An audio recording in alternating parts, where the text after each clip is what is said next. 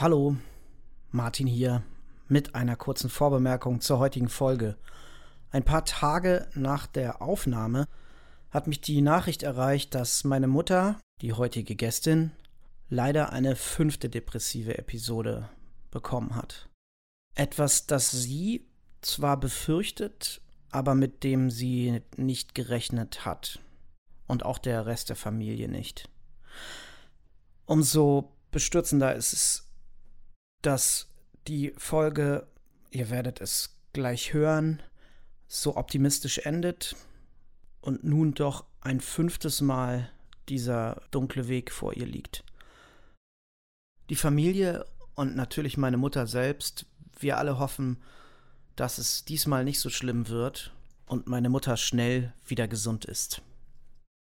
Ich scheue mich ein wenig zu sagen, viel Spaß mit der heutigen Folge, aber sie ist in Teilen doch wirklich sehr unterhaltsam. Was natürlich das Eintreten der fünften Episode umso bitterer macht, beziehungsweise das Anhören dieser Folge, weil es einem so schwer fällt, meine Mutter in so fröhlicher und auch witziger Verfassung zu hören. Nichtsdestotrotz viel Spaß mit der heutigen Folge und passt auf euch auf. Kopf hoch. Der Podcast über kranke Psyche und kranke Sprüche.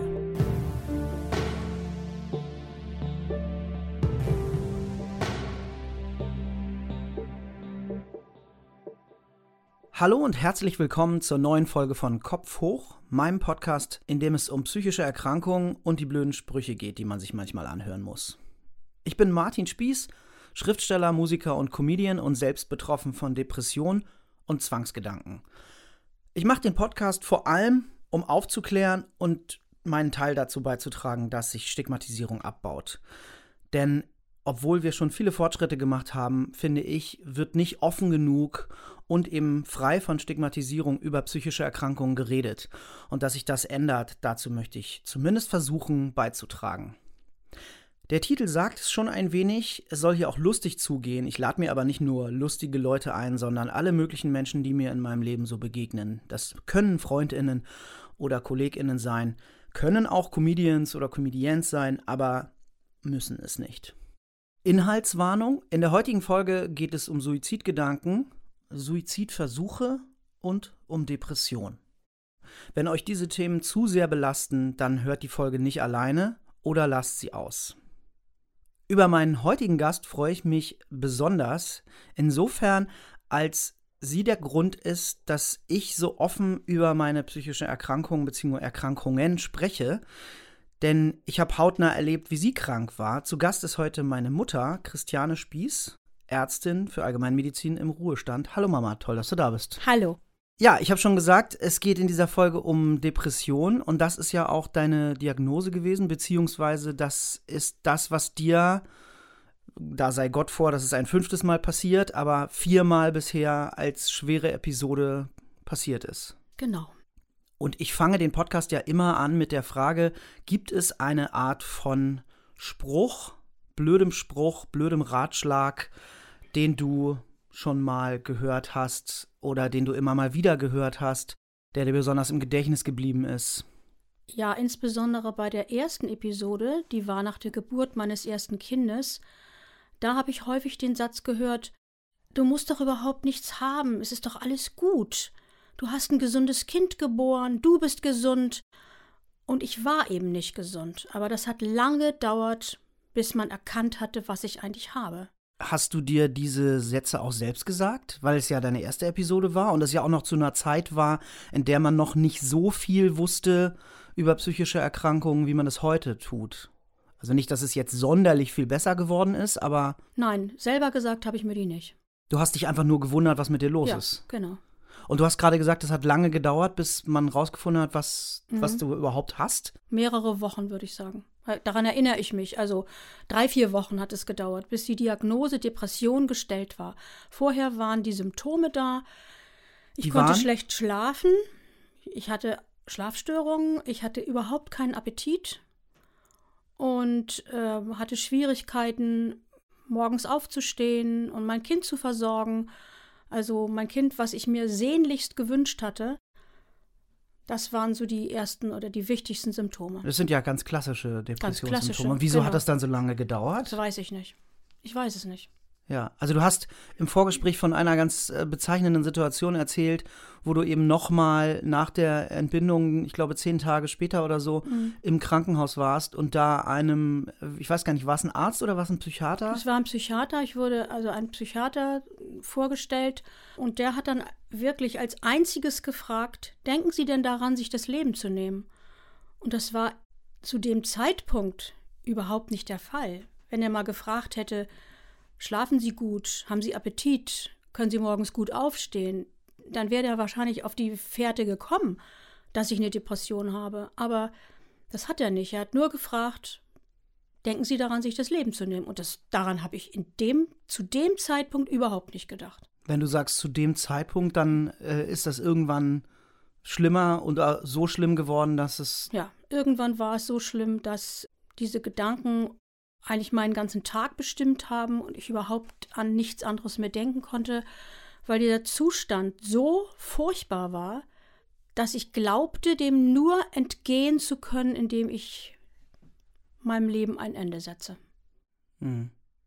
Und ich habe dich vorgestellt als Ärztin für Allgemeinmedizin im Ruhestand und damals, 1978, du warst 24 und hattest gerade den medizinischen Teil deines Studiums begonnen, wusstest aber noch nicht, also warst noch nicht irgendwie in der Psychiatrie oder hast diesbezüglich noch keine Vorlesung oder Veranstaltung gehabt, bist da also auch nicht vorgebildet gewesen.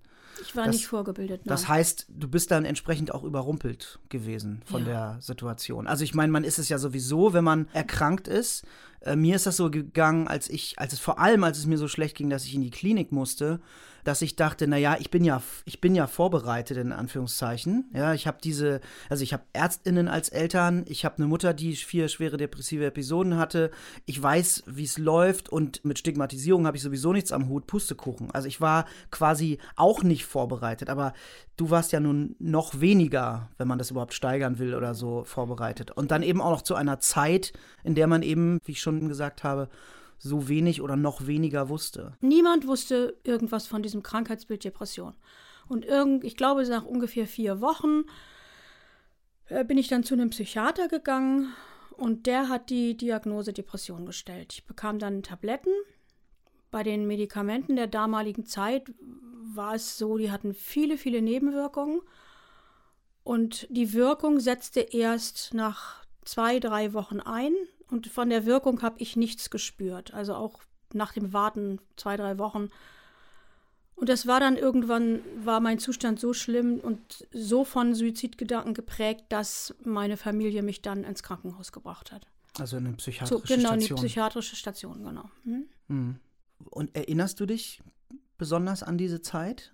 Oder ist das auch so ein, das beschreiben ja ganz viele psychisch erkrankte Menschen, dass so diese ganz schlimmen Phasen nach der Besserung oder nach der Genesung wie hinter so einem Schleier liegen? Oder kannst du dich konkret an Sachen erinnern? Ich kann mich konkret an Sachen erinnern, an Begebenheiten, aber ich kann dieses Gefühl nicht mehr nachempfinden. Dieses Gefühl, was eben gerade nicht Verzweiflung ist und nicht Traurigkeit und nicht Trauer, sondern ein Gefühl, was unbeschreiblich ist. Wenn man das so im, im Christlichen verorten würde, würde ich sagen, es war wie Hölle. Es war ein, ein unendlich entsetzlicher Zustand, wie ich vorhin schon gesagt habe, dem ich mich nur zu entziehen glaubte, wenn ich mir das Leben nehme. Hast du ja aber nicht gemacht. Nee. Aber hast du es versucht? Ähm, ich habe das versucht. Ich habe das immer wieder versucht. Ich habe versucht, obwohl ich das zu dem Zeitpunkt eigentlich schon wusste, ich weiß nicht woher, dass man sich selber nicht erdrosseln kann. Also dass in dem Moment, wo man das den, den Gegenstand so fest zuzieht, dass man bewusstlos wird. Ja. Dass man instinktiv man, irgendwie das wird lockert. Es locker, wird es Ja. locker. Ja. genau, kann man es eben nicht fester zuziehen. Das habe ich verzweifelt und immer wieder versucht. Ich habe auch versucht, mich ähm, zu erhängen, aber naja, das ist vielleicht jetzt ein bisschen witzig, aber Ja, ich erinnere mich an das Vorgespräch. Vorgespräch, ja. Naja, ich, ich, ich sage ja immer, ich bin so glücklich und dankbar, dass ich bewahrt worden bin vor, diesen, vor diesem letzten Schritt. Und unter anderem deshalb, weil ich überhaupt nicht wusste, wie man so einen Knoten macht. Und, äh, ganz ehrlich, ich finde das auch. Also, ganz ehrlich, seien wir froh, dass dein Vater, mein Großvater, nicht zur See gefahren ist. Also, ganz ehrlich, das ist halt wirklich. Ja, es- ähm, also, ich, aber ich verstehe das so sehr. Also, weil ich, ich weiß nicht, ich würde es nicht als Versuch bezeichnen, aber ich habe in dem ja immer noch nicht veröffentlichten autobiografischen Buch über meine psychischen Erkrankungen diese Szene beschrieben, wie ich eben im ähm, Patientenzimmer im Bad stehe vom Spiegel und meinen Gürtel um den Hals habe und den so fest zuziehe, dass ich eben immer röter werde im Gesicht. Also ich kann nachvollziehen, welche Abgründe das sind. Ich bin jetzt nun nicht gläubig wie du, aber ich kann diesen Begriff Hölle vollumfänglich unterschreiben. Also weil es, weil es eben auch so ist, dass man innerhalb dieses, dieser Phase oder dieses Zustandes, dieser Episode überhaupt nicht mehr daran glaubt, dass es besser wird. Und wenn es einem wieder besser geht, das hat ja Benjamin Mark so toll formuliert, der ja in der letzten Folge zu Gast war, Depressionen sind geschickt. Ne? Also man kann sich nach der Genesung nicht mehr daran erinnern, wie es war. Dazu passt, dazu passt äh, etwas, was mir gerade einfällt. Als ich die erste Episode hatte und so ganz tief da drin steckte, habe ich mir ganz fest vorgenommen, dass ich mir, wenn ich wieder gesund werden sollte, sofort Medikamente besorge, eine Anzahl von Tabletten, die groß genug ist, damit ich dann sterben kann bei der eventuell folgenden zweiten Episode oder eben Insulin oder so, was ich da schon wusste. Und als ich wieder gesund war, habe hab ich da überhaupt keinen Gedanken dran verschwendet, mir Medikamente zu besorgen. Ja. Niemals, weil mir war klar, ich will, ich will ja leben und das Leben ist ja auch ganz wunderbar. Ich erinnere mich, also wenn wir immer noch bei der ersten Episode sind und bleiben, an einen Satz, den deine damalige Ärztin zu dir gesagt ah, und der dir auch entsprechend viel geholfen hat und dann eben nicht nur dir. Magst du davon erzählen? Ja, gerne. Sie kam zur Visite und hat mir immer wieder den Satz gesagt, Frau Spieß, ich verspreche Ihnen, Sie werden wieder ganz gesund. Und diese Betonung war auf ganz gesund. Ich habe immer gedacht, naja, vielleicht geht es mir irgendwann besser, aber ich werde niemals wieder studieren können. Ich werde nie wieder Auto fahren können. All diese Dinge, die mir sonst leicht gefallen sind. Und dieser Satz war in der Situation keine Hilfe, aber doch wieder, wieder so ein Strohhalm oder ein ganz dünnes Seil, weil sie es eben immer wiederholt hat. Ich verspreche Ihnen, Sie werden wieder ganz gesund, dass ich doch sagen würde, dass er mir ein ganz klein wenig geholfen hat. Und ich habe diesen Satz später dann Patienten und Patientinnen auch gesagt, die mir dann wiederum auch gesagt haben, dass dieser Satz für sie hilfreich war. Du hast ja, als du die zweite Episode hattest, also ziemlich genau 20 Jahre später, PatientInnen verloren, aber auch ganz viele Leute sind zu dir gekommen, einfach weil sie zu jemandem gehen wollten, der weiß oder wusste, wie sich das anfühlt, Genau. weil sie sich bei dem besser aufgehoben Ja, ja. gefühlt haben. Also ich habe verhältnismäßig wenig Patienten verloren. Also die kann ich wirklich an den Fingern einer Hand abzählen. Aber es kamen viele, die sagten, ich komme ganz bewusst zu Ihnen, weil ich weiß, wenn ich Ihnen das erzähle, wie es mir jetzt geht, Sie können das nachempfinden. Sie wissen genau, wie das ist. Ja. Das hat mir in der Klinik auch total geholfen.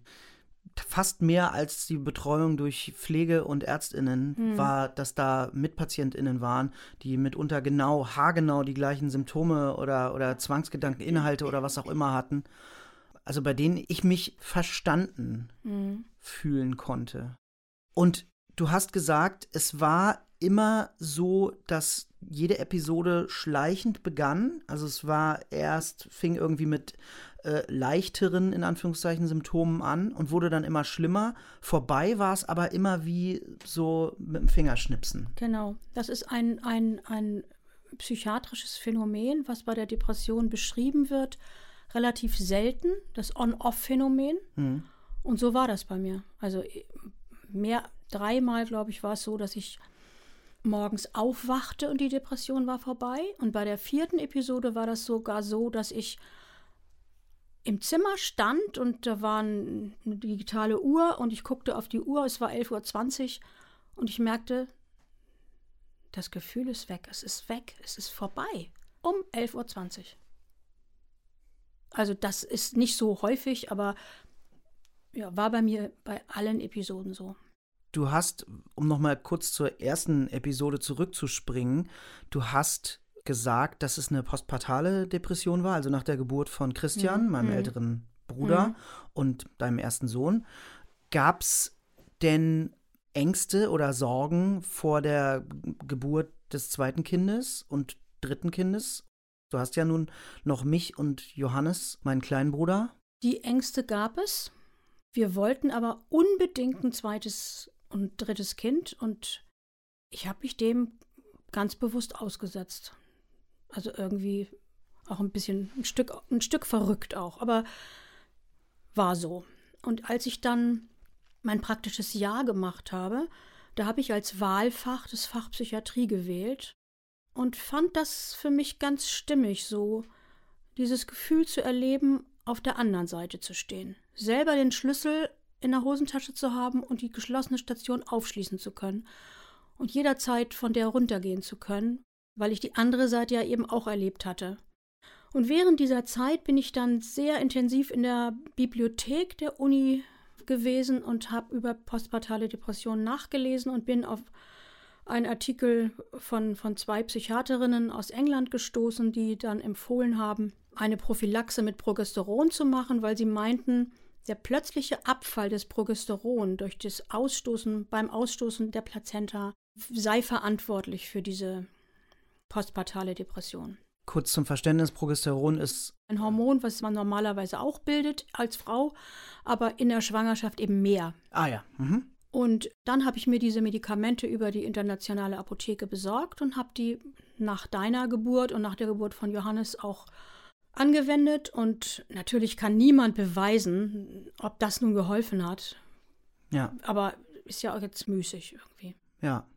Ja, also weil dann ja eben ziemlich genau 20 Jahre nach der ersten Episode wie auch die Klinikärztin bei der ersten Episode schon angekündigt hatte, zu den Wechseljahren die zweite Episode. Frau Spieß kann sein, muss nicht sein, aber kann sein, dass sie das in den Wechseljahren nochmal bekommen. Und so war es ja dann auch. Ganz genau, ja. Ja. Mhm. Aber es war dann auch so, du warst jetzt nicht besser vorbereitet. Es war einfach dann genauso wieder Hölle und, und, und Hoffnungslosigkeit wie beim ersten Mal und beim dritten und vierten Mal genauso. Absolut genauso. Also ja. es war nicht dadurch, dass ich das jetzt kannte, leichter oder, oder dadurch, dass ich wusste, ich bin ja nach der ersten Episode wieder gesund geworden, dann werde ich wohl nach der zweiten auch gesund werden. Das war null Hilfe. Ja, man das kann sich das einfach nicht vorstellen, ne? Genau. Also es ist, ich habe ja nur in hm. Anführungszeichen eine mittelschwere Depression gehabt, aber man kann sich das nicht vorstellen in diesem ich bin schon wieder bei Benjamin Mark, ja, wenn man krank ist, kann man sich nicht vorstellen, je wieder gesund zu sein. Und wenn man gesund ist, kann man sich nicht mehr daran erinnern, wie es war. Kann man als den man Zustand krank. nicht mehr beschreiben, ja. genau. Mhm.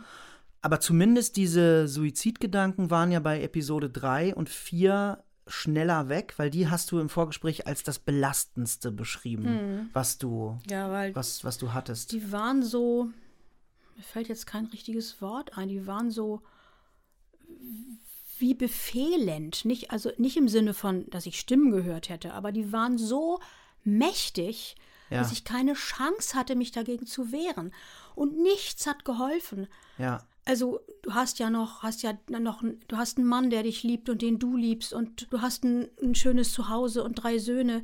Im Gegenteil, ich habe sogar gedacht, das wäre für meine Söhne auch eine Erleichterung, wenn ich nicht mehr da wäre, weil ich ja als Mutter überhaupt nicht tauge. Was soll ich als, was soll ich, was sollen die mit mir als Mutter anfangen? Ja, das finde ich so fies, dass die diese gerade Suizidgedanken sich einem als Lösung präsentieren und mhm. dabei sind sie ein Symptom der Krankheit. Genau, genau. Also das, mhm. das habe ich auch immer, also das habe ich natürlich irgendwann verstanden, aber das hat es nicht besser gemacht. Das hat das Aushalten der Suizidgedanken nicht einfacher gemacht. Also es war einfach, ja, und wenn schon, das ist die einzige Lösung. Genau, und das war, hattest du ja gerade gesagt, bei der Episode 3 und 4 war es dann auch wieder so wie bei 1 und 2. Wir haben erst versucht, es zu Hause irgendwie zu Ja. schaffen, zu machen. Immer war jemand da und irgendwann war das nicht mehr zu leisten, weil diese Suizidgedanken so stark waren. Ich war dann wieder in der Klinik und bei der Episode 3 und 4 habe ich dann Medikamente bekommen, die diese Suizidgedanken relativ schnell beendet haben. Also bei der ersten und zweiten Episode weiß ich, dass ich ständig daran gedacht habe und immer auf der Suche war, wie ich das irgendwie realisieren könnte. Und das habe ich als Entlastung empfunden, wenn auch jetzt diese Heftigkeit der Depression genauso war wie bei, den, bei der ersten und zweiten. Ja, ich erinnere mich zumindest bei der zweiten, weil die erste habe ich ja noch nicht mitbekommen, da war ich noch nicht auf der Welt, dass Papa also irgendwann in, in Christians Kinderzimmer äh, uns zusammenrief, also uns drei Söhne. Und das war das erste Mal, dass ich ihn weinen sah, dass er erzählte, dass du den Tag damit verbracht hättest, in der Klinik darüber nachzudenken, wie du dich am effektivsten Mhm. umbringen kannst. Mhm. Und bezeichnenderweise habe ich ihn das zweite Mal weinen sehen, als er, als ich erzählt habe, dass ich keinen Ausweg sehe und mir das Leben nehmen möchte. Also, und das stelle ich mir auch ziemlich schrecklich vor, diese, diese Last mitzutragen, nicht vergleichen oder gar gleichsetzen wollend, was er und du jetzt erlebt haben, aber trotzdem, dass man auch ein Stück weit diese Gedanken von dir oder auch von mir, so dieses, die anderen sind ohne mich besser dran nachvollziehen kann, weil man ja merkt, das ist eine ganz schöne Last für die, zum Teil.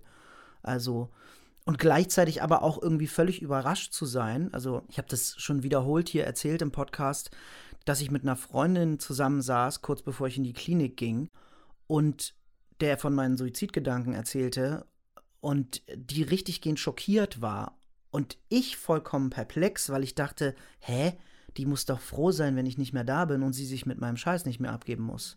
Ich weiß nicht, ob das jetzt wichtig ist oder hilfreich oder so, aber ich sage es einfach mal, was überhaupt nicht hilfreich ist, wenn man in diesen Situationen dann Härte erlebt. Im Sinne von, das kannst du doch nicht machen und denk doch mal an deine Kinder. Und so habe ich das erlebt und auch von, von Ärztinnen in der Klinik, also die dann im Grunde mich dafür kritisiert haben, dass ich Mhm. diese Gedanken habe. Das ist ziemlich fahrlässig, Ja. ne? Also gerade von Klinikpersonal. Ja. Ja. vor allem, weil es halt überhaupt nicht hilft. Also die Nein. Gedanken sind ja jetzt nicht, sind ja jetzt kein Zeitvertreib, sondern Mhm. einfach was wirklich Schreckliches und, und eine, ja, also einmal ein Symptom der Erkrankung und eine Folge dieser schrecklichen Verzweiflung, also Ja. dieser, diesem Zustand, den du Hölle genannt Ja. hast. Mhm.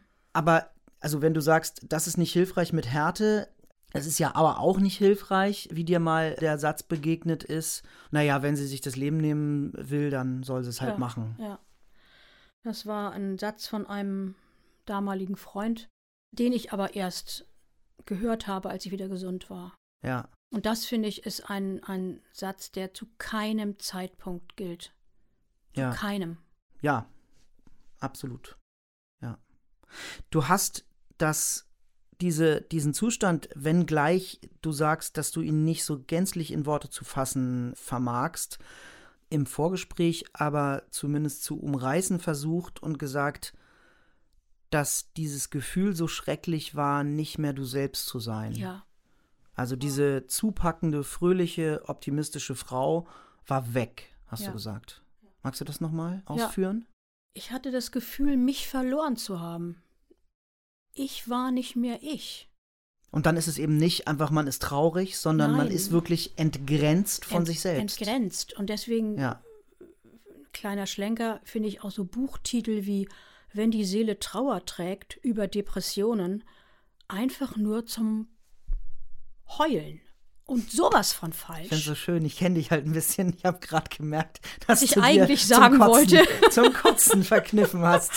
Was ich eigentlich sagen wollte. Kannst genau. du hier durchaus sagen. Das wäre kein Problem. Also sowas von verkehrt und falsch, weil das ist es ja gerade. Deswegen bezeichnet man ja auch Depression als Gefühl der Gefühllosigkeit. ja, Ja, aber das trifft es auch nicht. Es ist, es ist Gefühllosigkeit, aber das trifft es irgendwie aber es ist nicht. kein Gefühl. Ja, Und eben alle noch so banalen Tätigkeiten überhaupt nicht mehr zu können, zu kochen, Auto zu fahren, einzukaufen. Ich war fest davon überzeugt, dass ich das nicht mehr machen könnte. Nie wieder. Und bei der ersten Episode war mir auch klar, ich werde leider mein Studium nicht zu Ende machen. Weil es jetzt einfach so bleibt und du weil es so nie bleibt mehr und, was genau, anderes kannst. Weil es so bleibt und ich dann, ja, oder vielleicht wird es vielleicht ein bisschen besser, aber im Sinne von, dass ich, ich werde dann studieren und Ärztin werden, das habe ich komplett ausgeschlossen. Ja, Hm. dieses Gefühl von verlorenem Ich, ver verlorenem Selbst, wie du eben gesagt hast, zupackend und fröhlich und eigentlich auch ein optimistischer Mensch, das habe ich auch oft gehört, wo, wenn, wenn wir jetzt über blöde Sprüche sprechen. ja, Mensch, aber das gibt's doch gar nicht. Du bist doch sonst so fröhlich und optimistisch und du bist doch immer gut drauf und lächelst doch so viel und lachst so gerne und was natürlich in der Situation nur die Sache noch schrecklicher macht, weil man ja nur, weil man ja noch mehr mit seinen Defiziten konfrontiert wird. ja. Naja, aber ich glaube auch, dass es eben wieder mal dafür spricht, wie wenig Menschen nach wie vor über psychische Erkrankungen wissen und wie wenig sie sich vorstellen können, wie sich das anfühlt, Hm.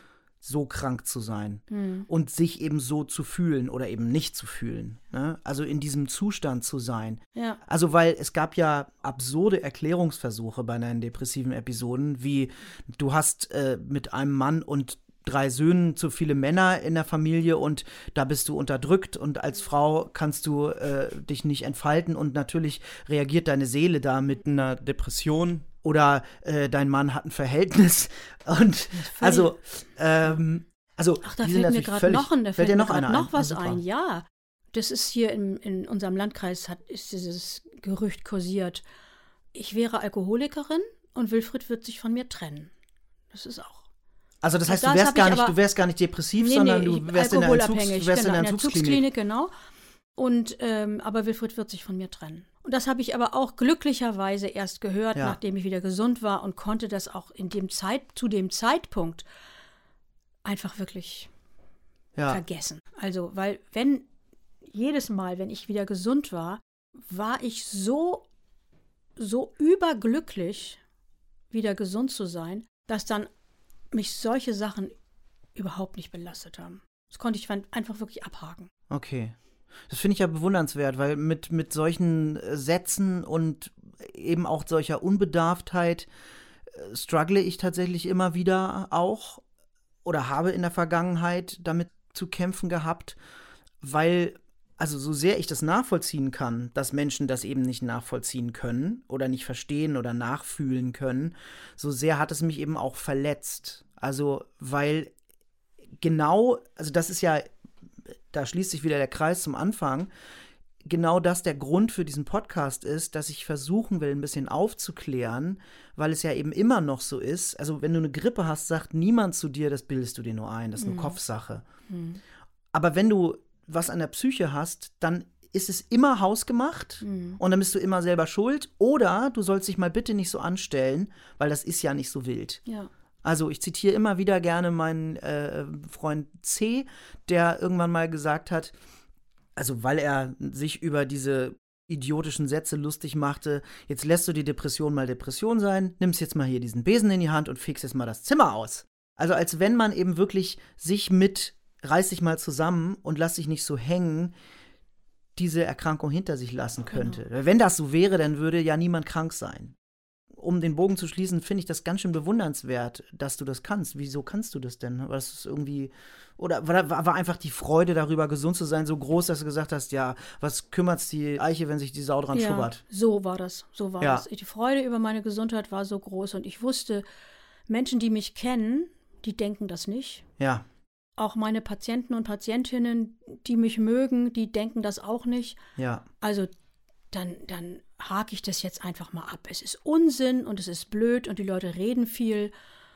und lieben irgendwelche dramatischen Erklärungen und dann ich, aber das hat mich auch im Nachhinein gewundert, wie du das gerade sagtest, dass ich das so abhaken konnte. Denn normalerweise Ja. bin ich nicht so. ja, Normalerweise okay. geht mir das nach. Aber das, zu dem Zeitpunkt konnte ich das. ja, okay. Mhm. Springen wir mal zum letzten Mal wieder gesund sein, Mhm. 2012. Ja. Da hast du ja dann im Anschluss Lithium bekommen und nimmst das auch heute noch und bist seitdem auch ohne weitere ja. Episode. Genau. Hm. Wieso hast du das denn nicht nach der dritten Episode schon bekommen? Ich bin da extra nochmal einem Spezialisten für Lithiumprophylaxe vorgestellt worden in Berlin. Und der hat gesagt, die Abstände bei mir sind so groß, also einmal 20 Jahre, einmal 10 Jahre, dass er das nicht für vertretbar hält, mir dieses Mittel zu geben. Es ist ja auch kein, kein leichtes Mittel, sondern es kann Nebenwirkungen machen an Herz und Niere und äh, man muss regelmäßig sich auch untersuchen lassen.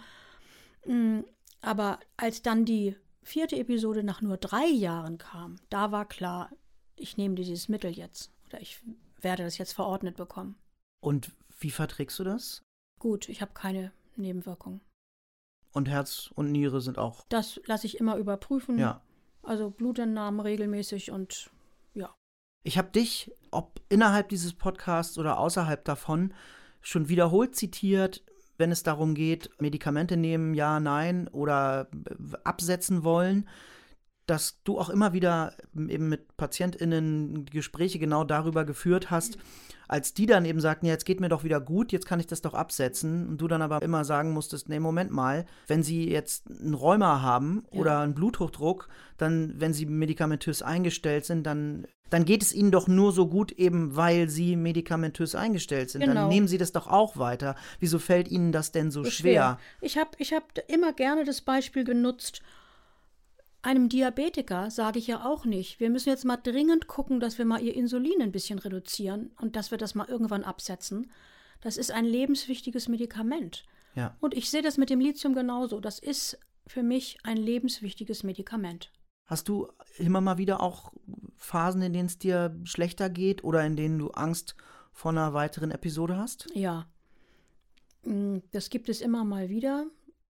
Diese Ängste, dass, dass, dass da noch mal was kommt. Ungefähr einmal im Vierteljahr habe ich dann Symptome, die ich in diese Richtung deute. Ich mache mir dann mehr Gedanken über alles Mögliche oder Dinge stehen mir mehr bevor, die ich sonst leichter erledige. Äh, Ich schlafe nicht so gut, ich habe vielleicht nicht so viel Appetit oder mir ist sogar übel. Und das empfinde ich schon als belastend. Die Angst, man könnte nochmal krank werden. Und wie gehst du damit um? Ich versuche mir bewusst zu machen, dass ich ja alles ganz normal leisten kann, wie sonst. Es gibt ja keine wirklichen Einschränkungen, die sind ja in meinem Kopf. Und dann ist es ja meistens auch nach ein paar Tagen wieder gut. Aber die Angst ist, ist dann schon quälend. Also Kannst du denn unterscheiden zwischen, oh, ich habe mal einen schlechten Tag oder fuck, jetzt kommt die Depression zurück? Also, weil das fällt mir wahnsinnig schwer, dass ich diese Fähigkeit zu verlieren scheine, diese Unterscheidung machen zu können. Nee, es, geht mir genauso wie dir. Dass Das ich, kann man- Dass ich da wirklich das Gefühl habe, diese Fähigkeit verliere ich. Wenn irgendwas Kleines ist, dann denke ich sofort in die Richtung.